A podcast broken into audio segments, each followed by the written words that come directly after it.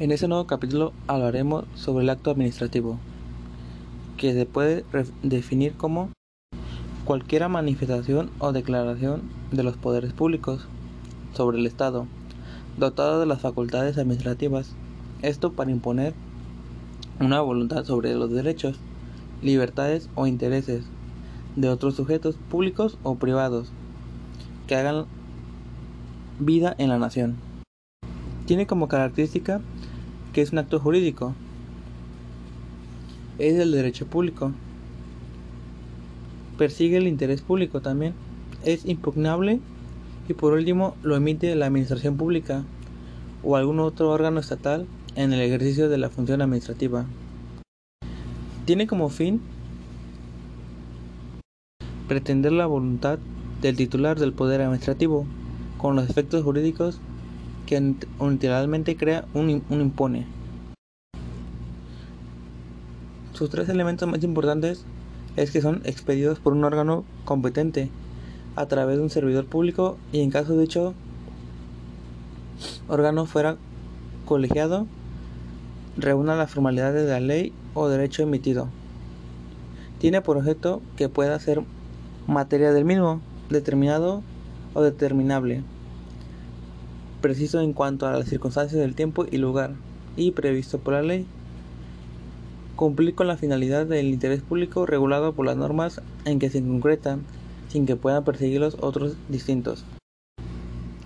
Hay diferentes tipos de actos administrativos, los cuales según Gavino Faga se pueden definir por diferentes formas, como es conforme a su naturaleza, a las voluntades que lo permiten, a la relación entre la voluntad y la ley, conforme al área de su accionar, conforme a su finalidad y conforme a quienes están destinados.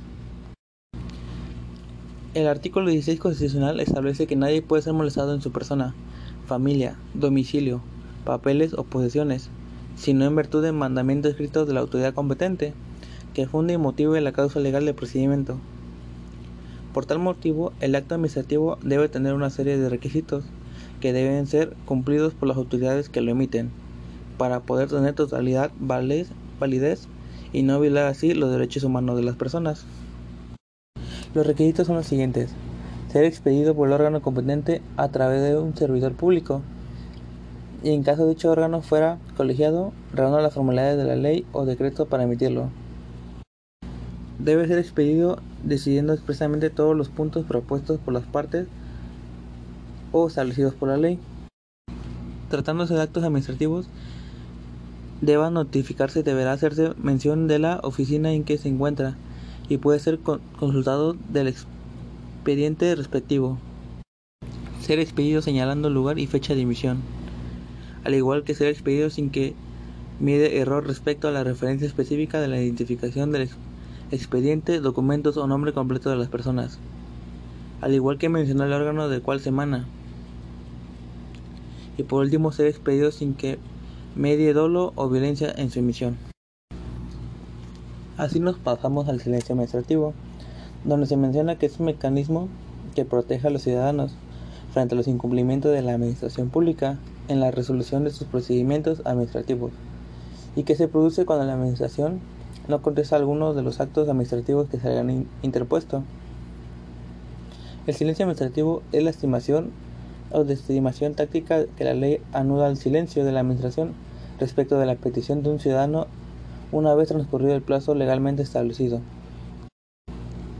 Se deprende que la figura jurídica del silencio administrativo debe cumplir elementos varios, a saber, como que exista una instancia por parte del particular o particulares mediante la cual se haya una solicitud a la administración.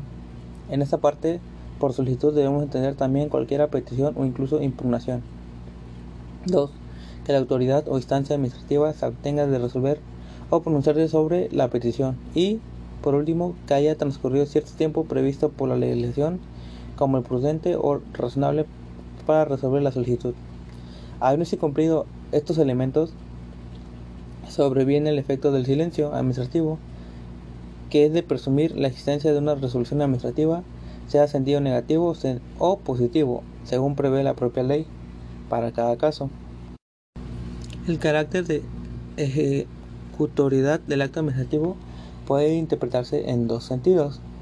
El primero, que es obligado o exigible y por tanto debe cumplirse. Y el segundo, que entraña una fuerza especial, gracias a la cual la Administración puede ejecutar coactivamente el acto contra la oposición de los interesados, sin tener que contar con, la, con el concurso del órgano jurisdiccional. El acto administrativo de carácter individual se extingue de pleno derecho por las siguientes causas. El cumplimiento de su finalidad. Expiración del plazo. Cuando la formación del acto administrativo esté sujeto a una condición o término suspensivo y este no se realiza dentro del plazo señalado en el propio acto. Acaecimiento de una condición resolutoria y por último la renuncia del interesado. El procedimiento del acto administrativo en sentido amplio puede definirse como cualquier actividad de la administración encaminada a la adopción de una decisión y a la aplicación de una medida de otro tipo o a la concusión de un convenio. Tiene por objeto asegurar el cumplimiento del principio de legalidad en toda su extensión. Y su finalidad esencial es la emisión de un acto administrativo al servicio de los intereses generales y no necesariamente la resolución sobre una pretensión ajena, como ocurre en los procesos. Las formalidades esenciales del procedimiento son notificación del inicio del procedimiento, oportunidad de, de probar, oportunidad de alegar y el dictado debe dar una resolución definitiva.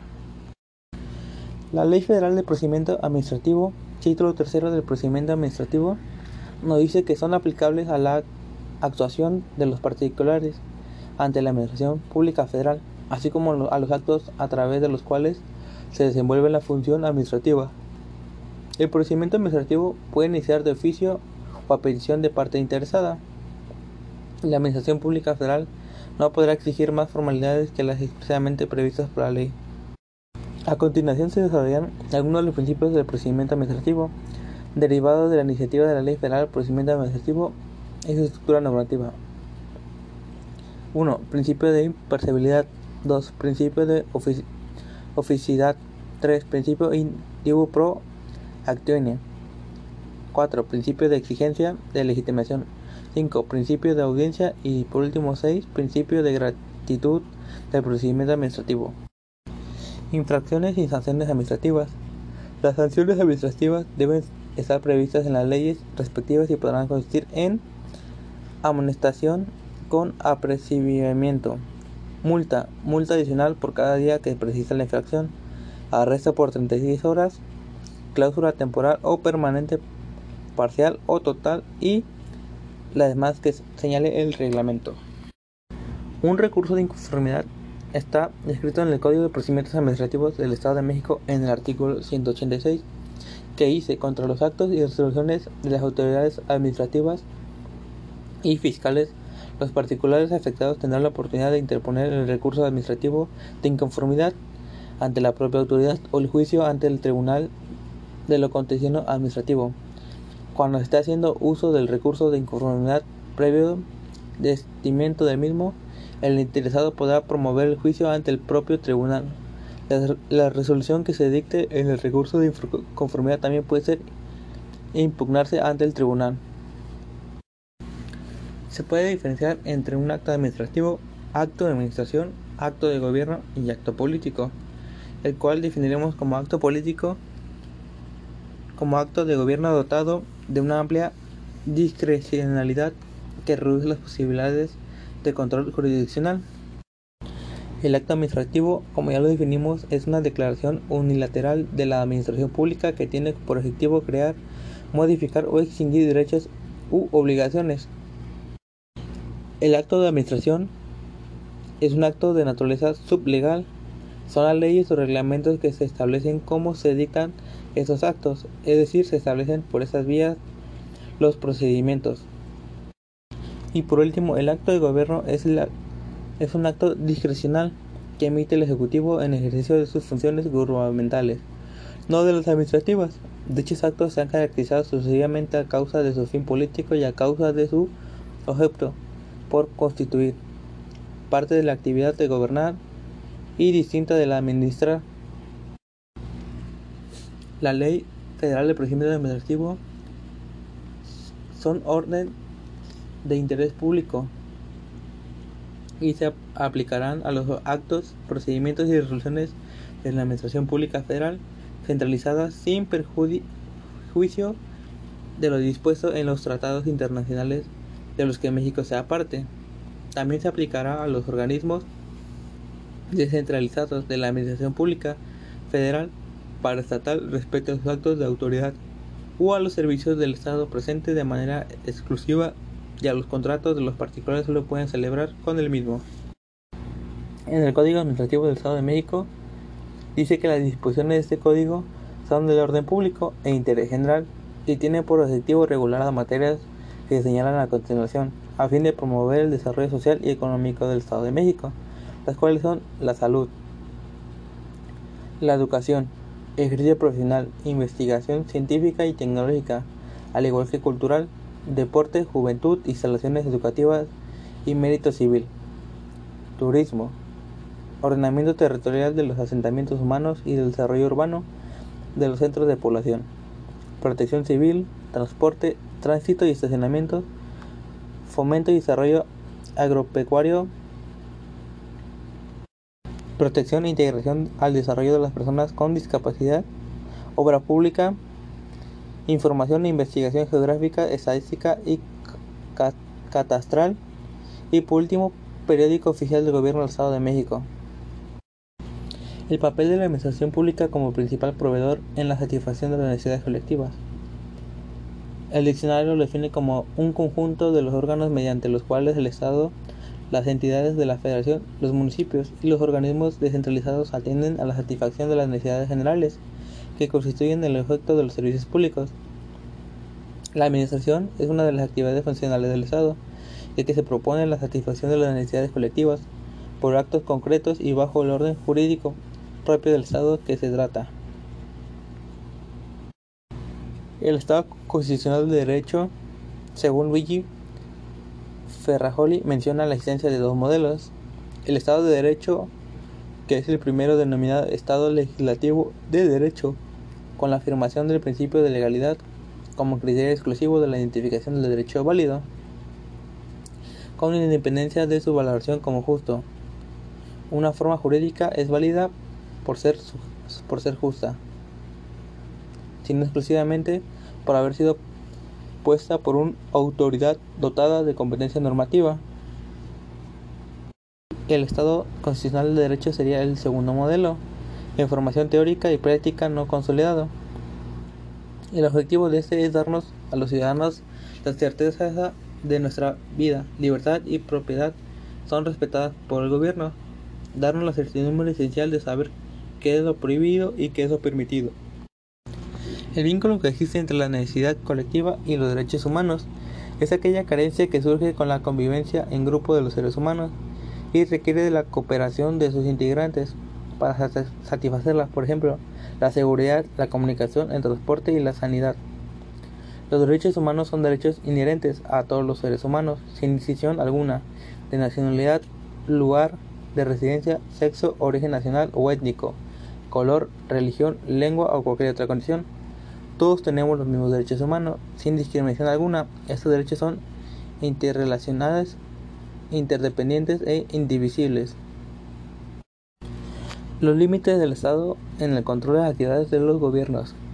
Según la Real Academia, control proviene del francés controle y significa comprobación, inspección, fiscalización e intervención, pero también se puede referir a dominio, mando y preponderancia en el Estado donde encontramos los fines del control en sus diversas manifestaciones como instrumentos orientados a comprobar que la actividad del Estado se ajusta a los principios jurídicos políticos y éticos, que es la base de una sana administración pública.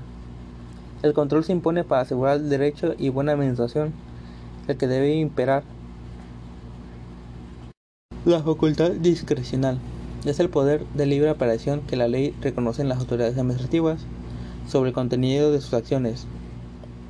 Hay poder discrecional para la administración pública, dice Bornat, cuando la ley o el reglamento previo para la administración cierta competencia en ocasión de una relación de derecho con un particular. Dejan a la administración un poder libre de apreciación para decidir si debe obrar o abstenerse. La Suprema Corte de Justicia ha sostenido en varias, en varias ejecutorias que el ejercicio de la facultad discrecional está subordinada a la regla del artículo 16 constitucional y sujeto al control judicial cuando el juicio subjetivo del autor del acto no es razonable y sino arbitrario y caprichoso, cuando es notariamente injusto y contra la equidad. La prestación de servicios públicos y el principio de dignidad. El servicio público es, satisfacer las necesidades de la colectividad por un servicio correspondiente que en ocasiones es presentado por un particular o un grupo de ellos, a cambio de una contraprestación también es considerada como una labor específica que compete exclusivamente al Estado en su carácter de administrador público. Tiene como objetivo consistente en facilitar de modo regular y continuo la satisfacción de una necesidad colectiva individualmente sentida. La dignidad de la persona actúa como principio informador y límite de la actividad administrativa, ya que es incuestionable de cualquiera que sea y la finalidad perseguida por la administración, cualquiera que sea la formación de actuación y cualquiera que sea la realidad social sobre que recaiga. Ha de respetar como alguna sagrada e inviolable la dignidad de la persona.